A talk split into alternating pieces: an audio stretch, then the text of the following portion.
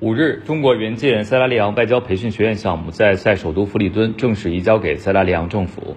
塞拉利昂外交培训学院项目由中铁七局集团有限公司承建，于二零二零年十二月开工。该项目旨在帮助塞方培养更多的外交人才。塞拉利昂总统比奥在移交仪式上感谢中国政府对塞经济和社会发展的支持，并表示该学院的落成是塞中合作的又一见证。塞拉利昂外长弗朗西斯感谢中国公司按时完成援建项目，并对工程质量表示赞赏。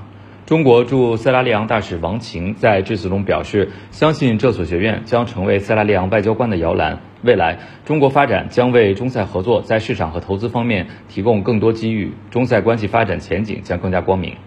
新华社记者许正阿克拉报道。